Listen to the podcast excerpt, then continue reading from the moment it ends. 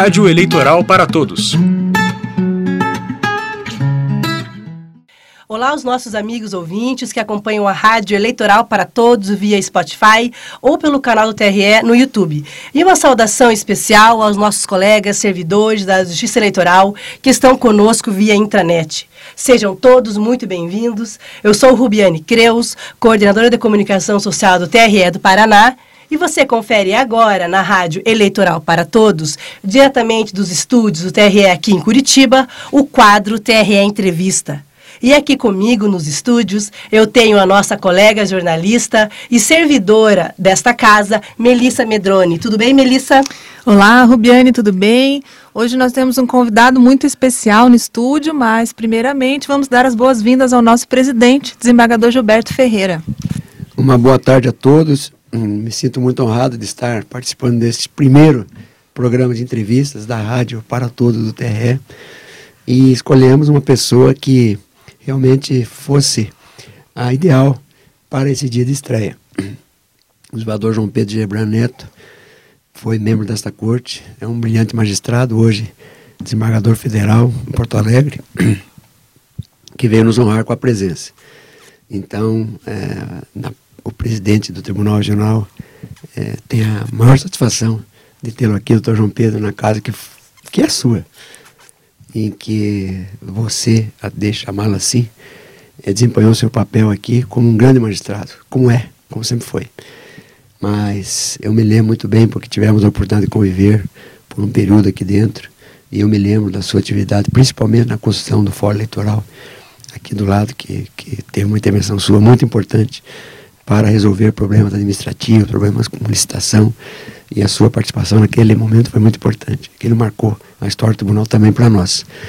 E por outro lado, esse programa, que é criança ainda, mas tenho certeza que vai crescer muito, ele, ele, ele, ele, ele, ele foi muito feliz por ter a sua pessoa como a primeira a ser entrevistada. Certamente outras brilhantes virão, mas o primeiro nome é o que sempre fica. Então, parabéns, doutor João Pedro. Muito obrigado por ter aceitado o nosso convite.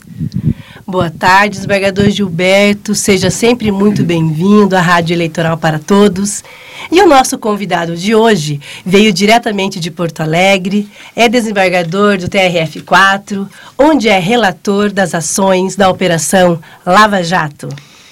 É, o nosso entrevistado também foi juiz membro da corte, como já bem mencionou o nosso presidente, na, no biênio 2006-2008. Vamos dar as boas-vindas ao desembargador João Pedro Gebran Neto. Obrigado a todos, obrigado aos ouvintes.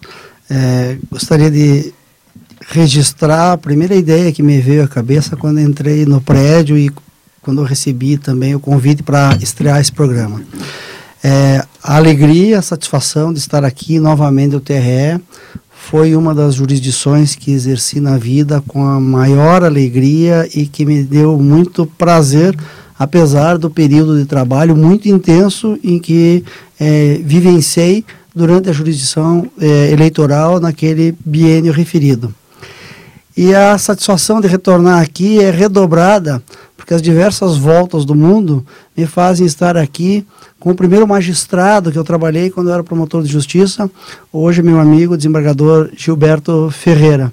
A vida nos reuniu é, em 1990 lá em Ribeirão Claro, nos reuniu novamente aqui no TRE, onde nós dois exercemos jurisdição é, na corte no biênio referido e com bastante frequência, menos do que eu gostaria, mas com alguma regularidade temos nos encontrado para conversarmos sobre coisas do passado, do presente e do futuro.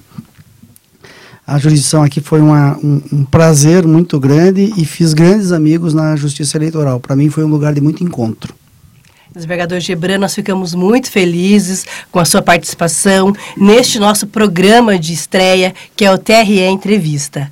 E feitas as apresentações, sejam todos muito bem-vindos. Você está ouvindo a Rádio Eleitoral para Todos. TRE Entrevista. E fiquem ligados, a web rádio da Justiça Eleitoral pode ser acessada no canal do TRE Paraná no YouTube e na nossa conta no Spotify. Vamos começar? Desembargador Gilberto, o senhor gostaria de dizer algumas palavras para iniciar o programa de hoje? Desejo muito sucesso a vocês nesta nova etapa da rádio. É, sei que a responsabilidade de vocês é muito grande. É, colocar uma rádio no ar, manter essa rádio no ar, exige muito trabalho, muita dedicação. Mas eu já vi que vocês são muito talentosos, vocês todos né, que fazem parte desse, dessa equipe. Tenho certeza que terão muito sucesso nesse trabalho. E principalmente com a nossa estreia, né? uma pessoa tão ilustre como o desembargador João Pedro de Braneto. Isso mesmo, desembargador Gilberto, a comunicação social do TRE tem uma equipe, um time muito versátil, que está animado, está ansioso aí com os próximos programas da Rádio Eleitoral para Todos e contamos também com o apoio dos nossos colegas servidores que estão na, em todas as cidades aí do nosso Paraná, para que envie críticas, sugestões, para que a gente possa crescer como um grupo. Isso mesmo. Bom, já que a gente estava falando aqui sobre a sua gestão aqui na época do TRE Paraná. O senhor gostaria de falar um pouco para a gente, desembargador? A gente sabe que um dos os primeiros processos de infidelidade partidária foram julgados nesse período de 2006, 2008. Como é que foi essa experiência? Melissa, se me permite, eu, eu, divido a minha passagem rápida de dois anos aqui no tribunal em três fases. Uhum. É, a primeira fase eu cheguei na, no, no, início de um processo eleitoral. Era um processo eleitoral da justiça, da, da, eleições estaduais e a competência então do tribunal era muito intensa, do registro de candidatura, é, aprovação das coligações e, e, tivemos naquele primeiro momento um, uma questão muito singular sobre é, coligação partidária. E na época isso gerou uma grande repercussão na mídia, porque partidos se coligaram e o, o, o partido, o ente federal, acabou é, não anuindo com a coligação local. Isso foi judicializado. Foi uma questão que, na época, gerou muita repercussão e consequências eleitorais. É, foi uma experiência muito, muito rica. É, o segundo tema, o desembargador Gilberto falou na, na passagem, é, foi a questão da construção do prédio é, do, da Justiça Eleitoral de primeiro grau, das cartórios, das zonas eleitorais. É, havia um problema administrativo e eu tive a, a, oportunidade de participar e talvez ajudar na solução desse problema.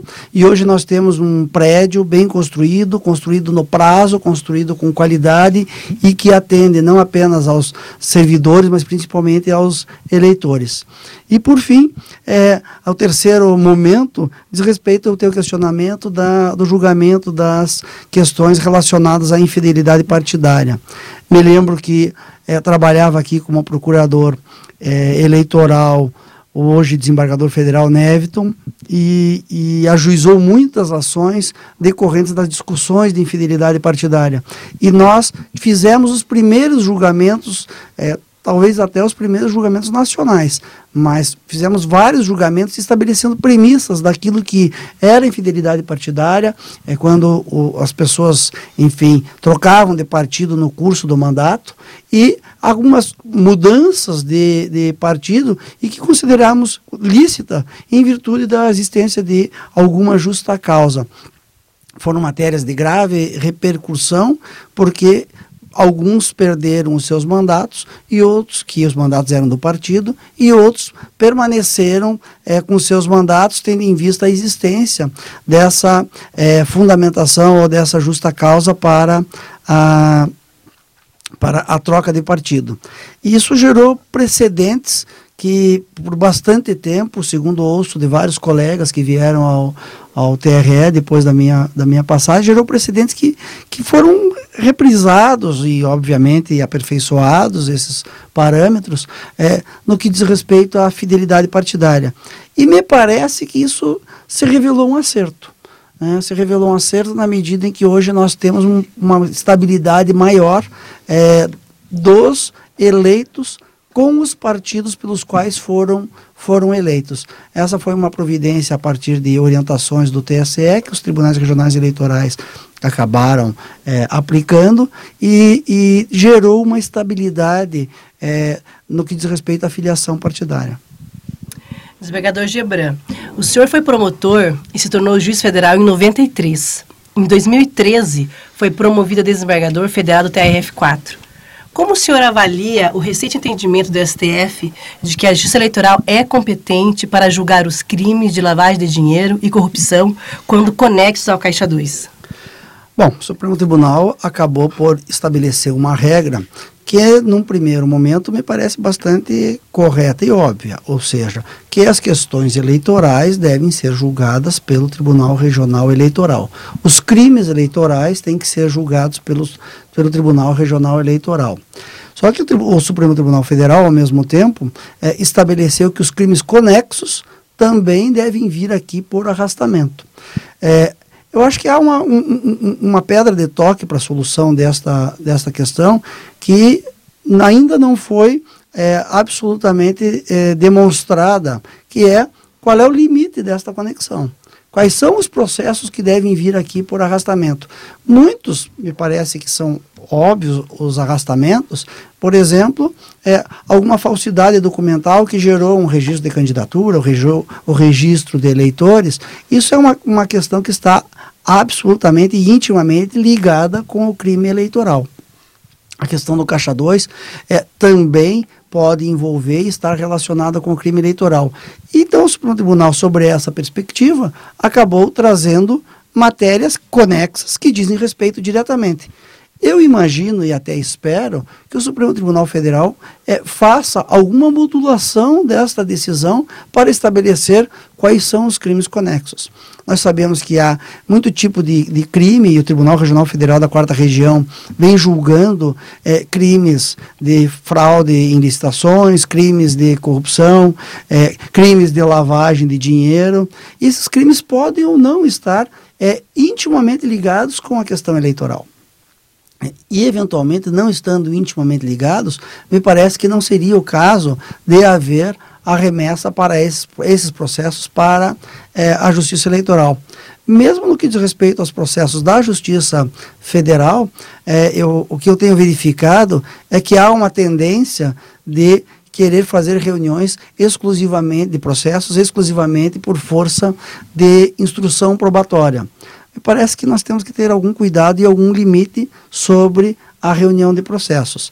Até porque nós não podemos estabelecer em nenhum lugar um juízo universal para todo tipo de processo, exclusivamente porque um fato distante foi descoberto em determinado local, apesar de ser praticado em outra localidade. Acho que nós temos que avançar e amadurecer um pouco quanto a esse, a esse ponto.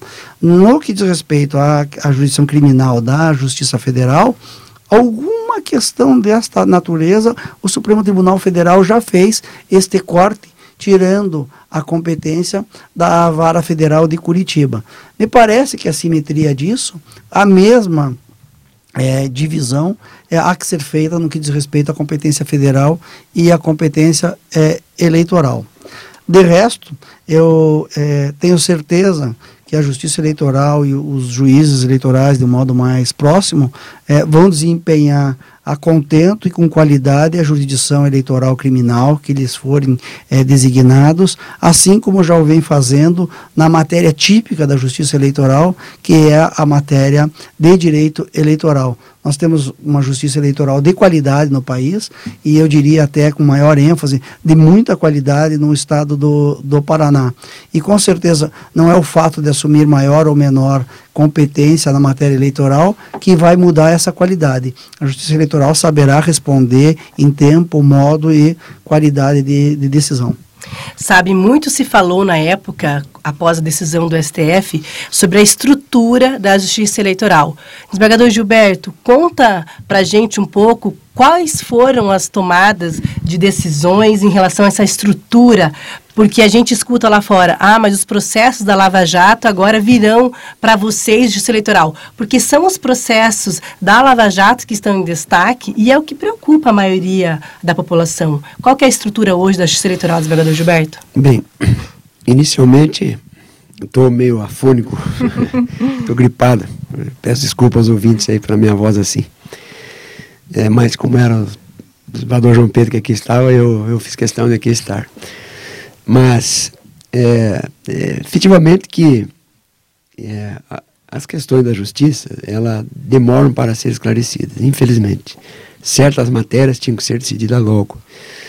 Fico imaginando os médicos operando um paciente e chegar ali na hora de operar, fazer a cirurgia, eu falo, não, é você que vai fazer ou é você que vai fazer, e ficam discutindo e o paciente esperando ali à beira da morte. Né? Muito provavelmente acaba morrendo se eles continuarem discutindo. E isso vai acontecer com a nossa justiça, com a nossa justiça eleitoral, se as discussões se estenderem muito. É, e se não se defina logo essas, esses critérios que o governador João Pedro bem alertou que devem ser esclarecidos e definidos, para que depois não ocorra prescrição. E, e principalmente porque os crimes eleitorais em si, governador João Pedro, ele, eles, são, eles são a pena de, deles são menores que a pena dos outros crimes. Então, muito provavelmente, os, quando estivermos a julgar todos esses crimes, lá no fim, depois de colhida toda a prova, muito provavelmente os crimes eleitorais estarão prescritos e ficarão remanescentes que não serão propriamente crimes eleitorais. Então, todos esses riscos, eles existem. E é preciso, então, que as nossas autoridades, que as pessoas competentes para definir isto, os responsáveis pelos destinos da nossa nossa, nosso país, né, na questão judicial, é, se conscientize de que as respostas têm que ser rápidas, né, que essa modulação há de ser feita muito, muito brevemente, para que não corra o risco de amanhã ou depois é, a gente trabalhar muito e declarar a prescrição dos crimes eleitorais e ficar a julgar crimes que originariamente não eram nossos. Essa é a grande preocupação. Mas em relação ao trabalho em si, como disse o governador João Pedro, a justiça eleitoral é altamente qualificada. Os eleitorais sempre deram conta da sua função, exerceram um trabalho maravilhoso, é, os julgamentos são sempre rápidos, com qualidade. E, e aqui no Paraná, nós, é, tão logo é, foi definido que haveria essa conexão e que a gente teria que se preparar para essa demanda, enfrentamento dessa demanda, nós já criamos duas zonas eleitorais especializadas com dois juízes que é, são juízes é, com perfil porque os juízes seguintes da ordem de, de, de, promoção por antiguidade, eles desistiram de modo tal a que assumiram aqueles que tinham perfil. Então, nesse aspecto, a gente está tranquilo. Também já estamos qualificando os funcionários, eh, temos espaço suficiente, segurança, inclusive, e estamos aguardando, então, os processos, os que vierem. Tenho certeza que a Justiça Eleitoral fará a sua parte e torcendo para que, como bem lembrou o valor Gebran, essas questões sejam definidas para que a gente depois não venha perder todo o trabalho se dedicando e depois declarando prescrição. Desembargador Gebran, falando sobre a Lava Jato, é, foram cinco anos de atividades e agora, nesse mês de setembro, a operação entrou na 65ª fase. Nesse momento, qual que seria o principal desafio da operação? Hoje foi deflagrada a 66 Olha lá. fase. é, bom, é, eu trabalho no tribunal e o tribunal tem uma certa vantagem, vamos dizer, uhum. que acaba recebendo as questões já é, filtradas, então não tenho é, contato imediato e próximo com a questão relacionada à investigação, que nós no tribunal fazemos a, a triagem e acabam chegando inicialmente por meio de habeas corpus ou tipos de exceções de suspeição, de incompetência, é, medidas é, extraordinárias. Mas nós temos um, um, um, grande volume de informações decorrentes de todos os, os diversos processos, e isso sim tenho conhecimento que o Ministério Público e a Polícia Federal têm um vasto material ainda a ser é, objeto de apuração, de investigação, para depois ajuizamento de, de ações. Me parece que nós ainda vamos ter é, muito trabalho no que diz respeito à Operação Lava Jato. A Operação Lava Jato, isso eu gostaria de, de, de destacar, é, virou um, uma marca, virou um, um, rótulo que envolve muitas coisas. Né? Envolve é, a Lava Jato que eu digo é de Curitiba, ou seja, a Lava Jato que está relacionada aos crimes havidos ou no território paranaense ou é, ligados à Petrobras, por força de competência da Justiça Federal e também da conexão de outros processos, mas nós temos outras Lava Jatos no país, como a Lava Jato no Rio de Janeiro, existe Lava Jato em São Paulo, existe Lava Jato em Brasília, existe Lava Jato na quinta na quinta região.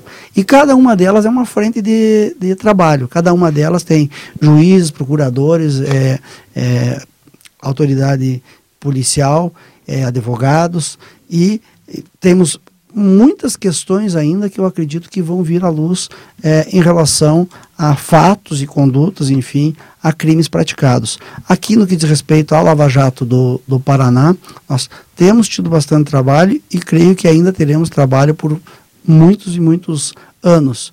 É, a informação chega é, à polícia, às vezes em grande volume, vai para o Ministério Público também em grande volume, mas a capacidade de processamento disso é limitada. A capacidade de realizar investigações para determinadas descobertas é sempre limitada. Por isso que temos sucessivas fases. É, com certeza tivemos agora a 66 e então logo seja possível trabalhar com uma fase, passa a polícia, Ministério Público a trabalhar com as, com as novas fronteiras do conhecimento.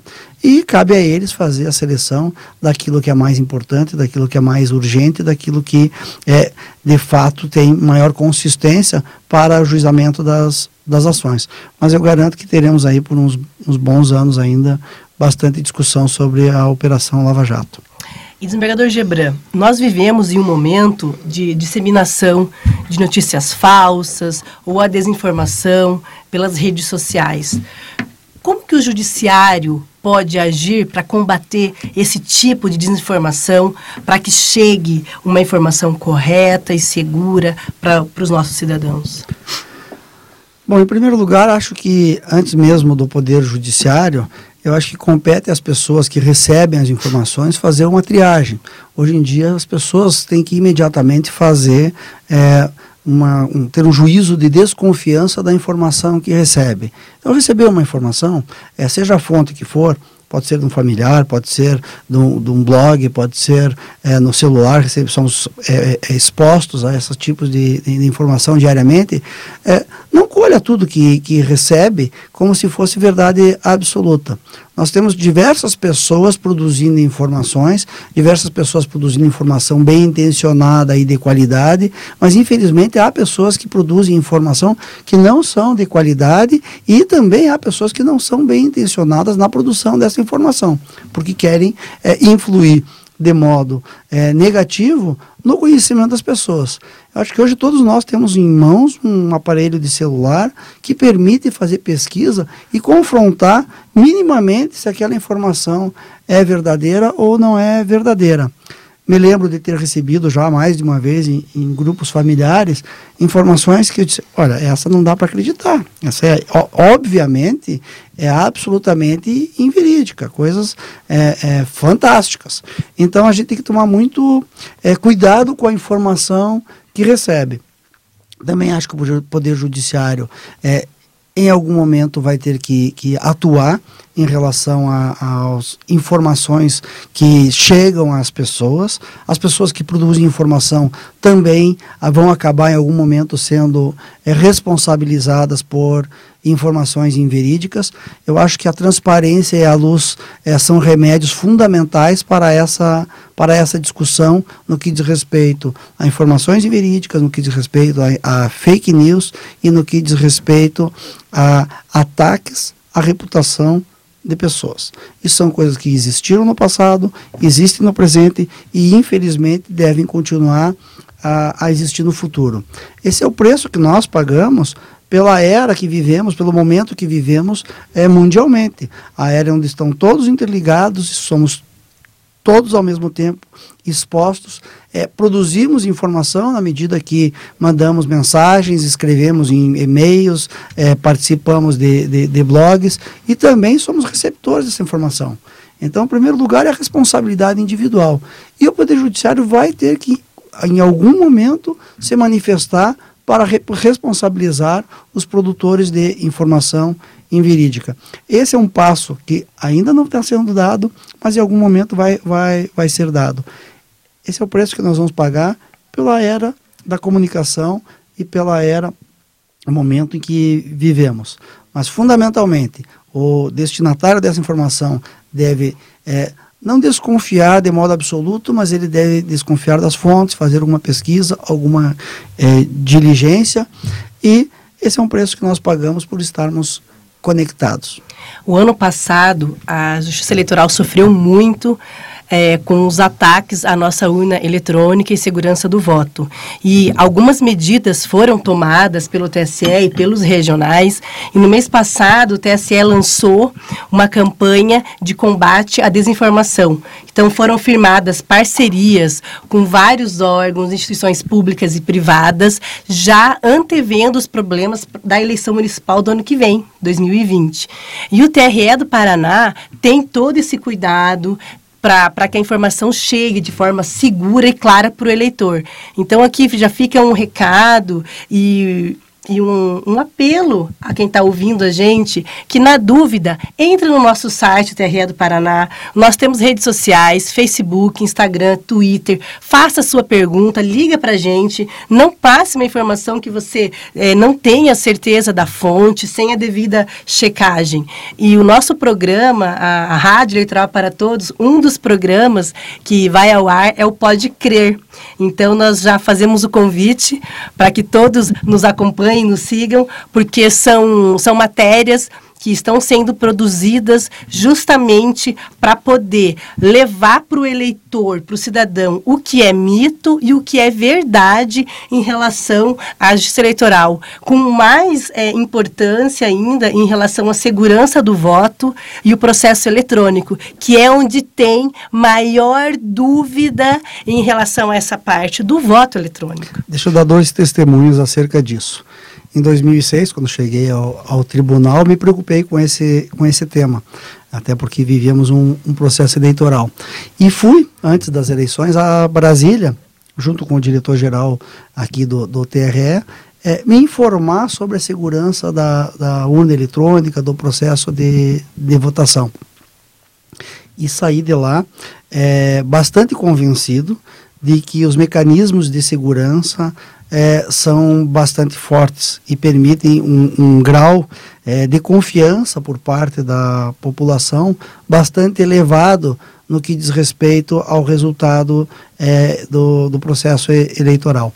É, de tal forma que, é, como já disse para várias pessoas, inclusive é, em redes sociais, dizendo, olha, o, método que é feito para a votação, com as cargas do, do, de cada urna eletrônica, com a participação é, de todos os partidos políticos, com o processo de transparência, ainda com o sorteio de urnas no dia de votação para é, fazer a aferição do, do, dos resultados, eu sempre disse, é um método bastante seguro e que é, no máximo que se poderia é, admitir é que uma pessoa conseguiria produzir um, um dano que não teria nenhum resultado quantitativo eficaz, porque poderia no máximo tentar atingir uma urna, quando muito. Eu acho que o processo eleitoral eletrônico é bastante seguro. Mas o, o segundo depoimento que eu queria dar a despeito de toda esta minha crença e de ter manifestado isso em vários lugares para várias pessoas, no último processo eleitoral eu mesmo acabei provocando então o corregedor é, Gilberto Ferreira e disse, olha, é, é, meu amigo, recebi tais e tais informações e ele de imediato, nós estamos é, atuando, é, já recebi também as mesmas informações, mas pode ficar tranquilo, de que o TRE está cuidando e nós não, temos, não estando, estamos tendo problemas no que diz respeito nem à votação e nem à apuração do processo eleitoral. Ou seja, é, é, é indispensável que todos nós tenhamos é, crença de que este processo é, de votação eletrônico é um processo seguro, eficaz e é um exemplo para o Brasil e é um exemplo para o mundo. E é sempre bom destacar que a Justiça Eleitoral, ela faz, ela realiza testes constantes sobre a segurança da urna em todo o sistema que vai dentro da urna. E esses testes, eles são abertos ao, aos, ao público. E essa semana finalizou aqui em Curitiba um te os testes nas urnas que 70 é, servidores da área de TI estiveram aqui no TRE do Paraná, fizeram testes exaustivos nos sistemas que vão nessa urna. É, foi um teste aberto ao público, a imprensa acompanhou. Então, assim, a gente volta a conclamar quem está está ouvindo a gente, participa da Justiça Eleitoral por meio do site, das nossas redes sociais. Não fique com dúvida. Liga para a gente, vem até o TRE aqui em Curitiba, aqui na, no Prado Velho, vem conhecer a nossa estrutura, que você vai ser acolhido e vai tirar todas as suas dúvidas, né, Melissa? Isso, e o ano passado, né, desembargador, o senhor era corregedor, quando houve essa essas denúncias, essas informações que haveria tido problema nas urnas aqui no Paraná. O TRE também, de pronto, já entrou em ação. Nós realizamos uma auditoria, as urnas foram abertas, o processo foi refeito e não foi encontrada nenhuma irregularidade. É verdade. O ano passado, o doutor Gebran lembrou bem, é, é, houve um ataque é, terrível né, à, à instituição e, e, colocando em dúvida mesmo a lisura de todo um trabalho da justiça eleitoral. Mas é aquilo que o senador João Pedro também falou. As pessoas têm que fazer um filtro nas informações. É, a internet hoje é democrática, permite a participação de todos. Antigamente, para falar, para você ter voz, era muito difícil. Para você ocupar um espaço no jornal era muito caro, você tinha que pagar caro para isso. Para você ocupar um espaço no rádio era muito difícil, para você conseguir uma entrevista. Eu me lembro, fui presidente da Associação dos Magistrados, para a gente divulgar uma nota no jornal era difícil. Era muito difícil. Na televisão nem se fala, então. O espaço de televisão, então, era o mais difícil. E, de repente, vem a internet permitindo que todos, a qualquer momento, a qualquer segundo, exponham a sua ideia para o mundo inteiro. E, e instantaneamente.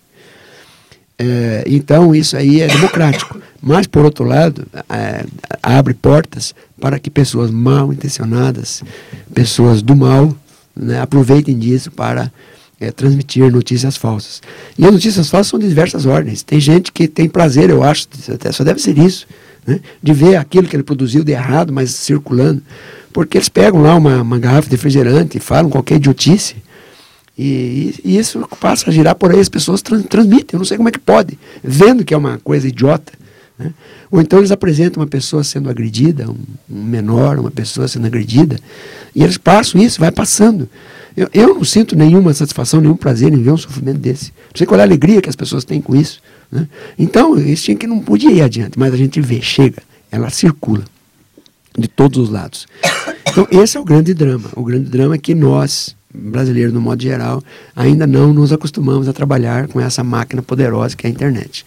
Então a gente está num processo de, de trabalho, de educação. A gente está pagando caro por isso. E nas, na eleição do ano passado aconteceu isso. Qualquer pessoa, é, é, é, mal intencionada ou não, se dizia um técnico, mostrava uma, uma, uma urnazinha qualquer que ele arrumava, um, montava um vídeo ali e dizia que aquilo era falso. E todo mundo acreditava, todo mundo ficava preocupado. Né? É um absurdo, não tem sentido uma coisa dessa. Mas criou-se esse clima criou-se esse clima e nós todos embarcamos no clima. Fomos obrigados a fazer uma perícia aqui, com a participação de todos os partidos. Polícia Federal. Polícia Federal, TSE, né, OAB, Ministério Público, todos juntos. Fizemos a perícia, que óbvio ia constatar o que, é, o que ia constatar, que não tinha nenhum tipo de fraude.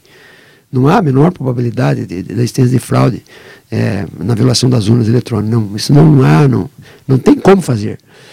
E e, e apesar disso, apesar disso, apesar de no dia seguinte a gente publicar o relatório dos técnicos dizendo que, que não havia problema, no dia seguinte eu recebi uma enxurrada de, de e-mails questionando. Né? Ou seja, é uma questão de educação mesmo, temos que educar.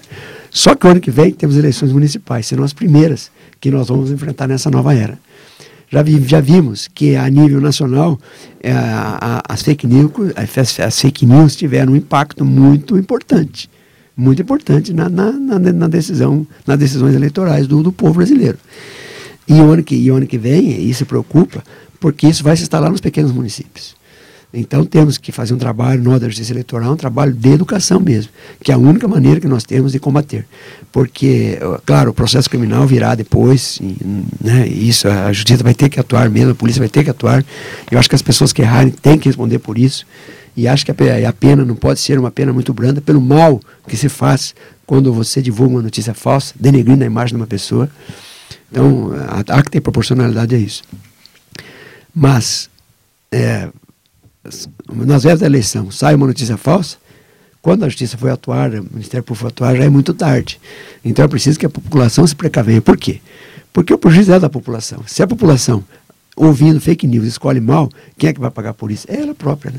Ela própria vai pagar, vai pagar nos hospitais, nas escolas, né? na rua, né? com a sua, o sangue, seu sangue derramado né? pelos filhos, assim, acidentes, em, em assaltos, né? em pessoas morrendo nos hospitais. Tudo isso é uma administração, né? fruto da má escolha dos eleitores.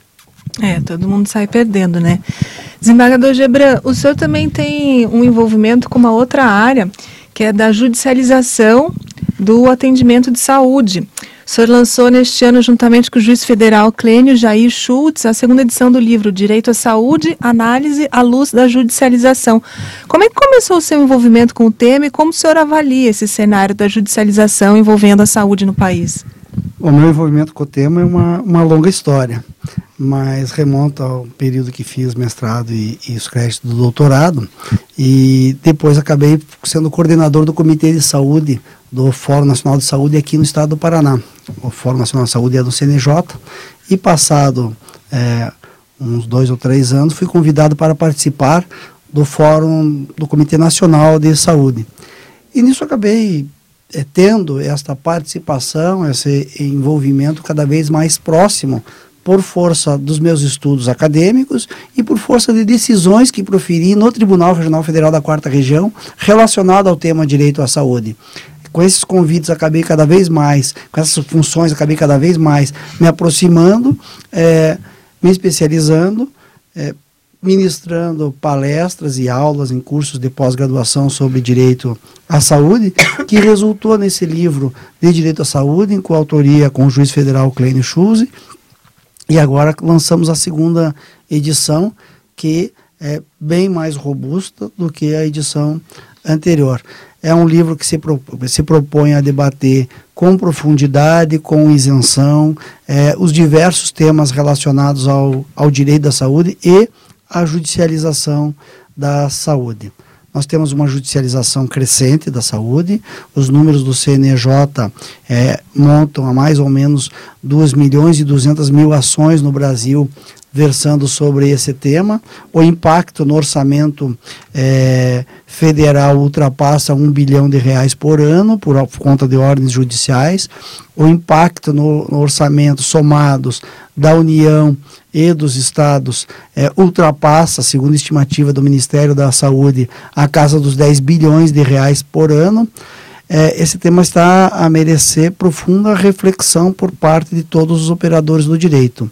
E, e eu tenho especial preocupação é, em saber se nós estamos fazendo mais bem ou mais mal para o sistema de saúde como um todo, com essa intervenção do Poder Judiciário nas políticas públicas.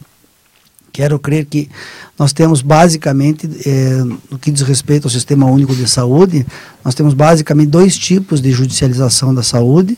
Nós temos a judicialização é, daquilo que está na política pública de saúde, mas não está sendo atendido em tempo e modo adequado.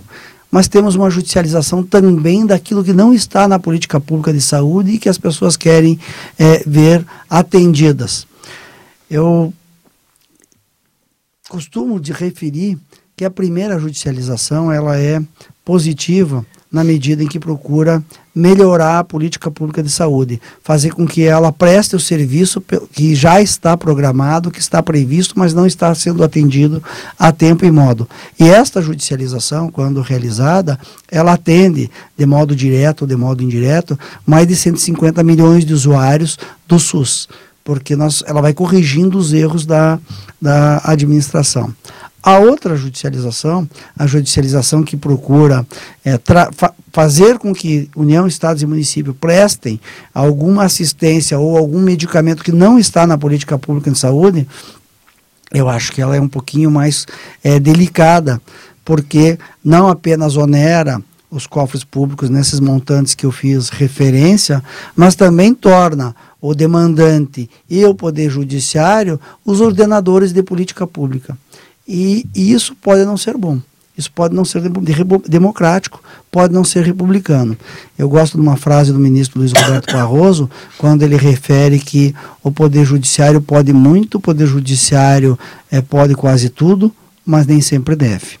Eu acho que, em alguma medida, nós devemos ter uma autocontenção para valorizar as instâncias administrativas e as instâncias administrativas são elas as responsáveis pelas escolhas. E também são responsáveis é, por força das escolhas eleitorais e já que estamos no Tribunal Regional Eleitoral acho que é muito pertinente pelas escolhas eleitorais dos cidadãos. Somos nós eleitores que fazemos as escolhas. O resultado da soma das nossas vontades é que elege a pessoa A a pessoa B para os diferentes cargos. E nós somos responsáveis por isso. Nós temos que saber que quando é, escolhemos uma pessoa, nós queremos, temos que escolher aquela pessoa que melhor nos represente. E esta pessoa está legitimada pelo voto para fazer as escolhas das políticas públicas. Então, muito mais do que o juiz isoladamente determinar que forneça seu medicamento A ou medicamento B para um único indivíduo, alguém deve ser responsável, e são essas que estão legitimadas pelas urnas, a fazer escolhas para dizer o que eu faço com os milhões de reais que eu tenho para aplicar em saúde. Eu construo postos de saúde, eu contrato os médicos especialistas, ou eu compro remédio para um grupo muito pequeno de pacientes portadores de determinada doença. São escolhas difíceis, são escolhas, como eu costumo referir, são escolhas de Sofia mas eu acho que o Poder Judiciário não é quem está melhor localizado nesse espectro para tomada de decisão.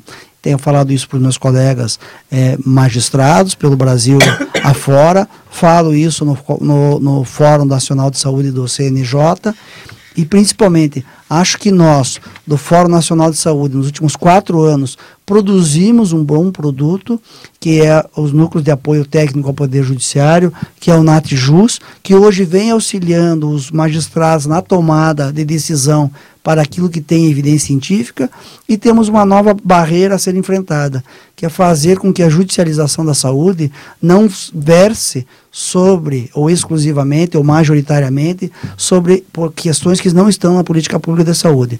Nós temos que voltar os nossos olhos para melhorar a política pública da saúde e atender os 150 milhões de usuários do SUS. O senhor gostaria de fazer alguma consideração final para os cidadãos que nos assistem e nos ouvem nesse momento? Durante esse nosso é, é, rápido diálogo, é, e especialmente diante das palavras do, do desembargador Gilberto Ferreira, eu quero, em primeiro lugar, agradecer muito a honra de estar aqui, é, principalmente inaugurando esse programa, para mim, paranaense, curitibano, é motivo de redobrada alegria por estar nessa instituição que é uma referência nacional, que é o Tribunal Regional Eleitoral do Paraná. E enquanto o desembargador Gilberto falava sobre as questões das urnas eletrônicas, eu digo, nós precisamos aumentar a nossa credibilidade nas instituições. E o Tribunal Regional Eleitoral do Paraná é uma dessas instituições que merece a mais elevada credibilidade por parte dos seus cidadãos. Então, quando o tribunal faz avaliações absolutamente transparentes e democráticas sobre a qualidade e a segurança das urnas eletrônicas, não é possível que a cidadania prefira uma teoria conspiratória para dizer que aquilo não vale, mas que aquela pessoa na internet postou um vídeo no YouTube dizendo que fez um teste na casa dela e que vale mais do que a manifestação oficial de um tribunal.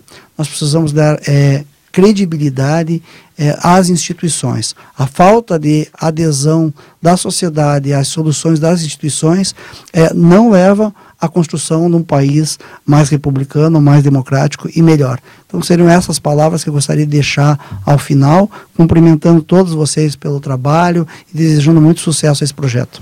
Obrigada, desembargador.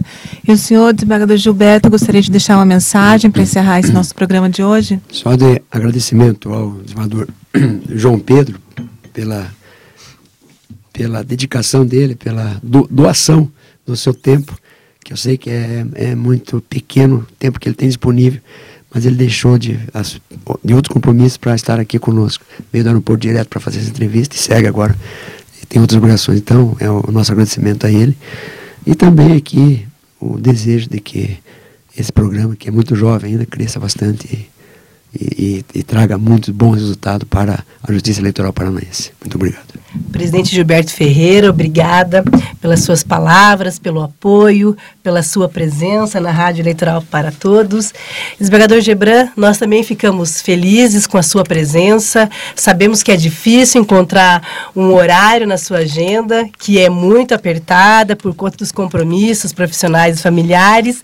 E como o desembargador Gilberto Ferreira bem pontuou, nós ficamos muito felizes, satisfeitas, porque a Rádio Eleitoral para Todos, ela é um bebê ainda, então, estamos no início desse grande desafio. E podemos contar com amigos, com juízes que já passaram por essa casa. E em outras oportunidades o senhor também será convidado novamente, porque nós temos que debater temas ligados à justiça eleitoral, como o desembargador Gebran bem colocou, o TRE é uma instituição que tem a confiança do cidadão. Só que para que essa confiança seja é, perene na vida desse eleitor, dessa pessoa, é necessário que a justiça eleitoral entre nas casas desse eleitor, seja por meio da rádio, por meio das redes sociais, por meio de conversas com conteúdo voltado à cidadania e aos direitos políticos. Então, muito obrigada novamente pela sua participação. E as próximas novidades da Rádio Eleitoral para Todos, você acompanha na nossa página oficial do TRE Paraná, no YouTube e no nosso perfil no Spotify. Não deixe de seguir, curtir e compartilhar o TRE do Paraná. E até a próxima edição. Tchau. Tchau. Esse programa é uma produção do Tribunal Regional Eleitoral do Paraná. Presidente, desembargador Gilberto Ferreira. Vice-presidente, desembargador Tito Campos de Paula. Diretor-geral, Dr. Valcir Mombach.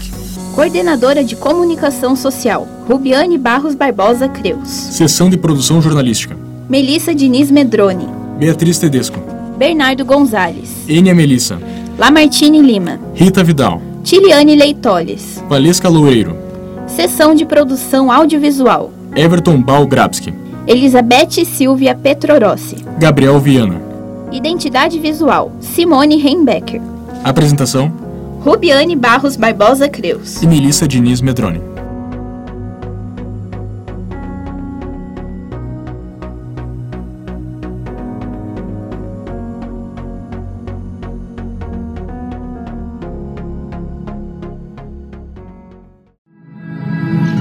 Rádio Eleitoral para Todos.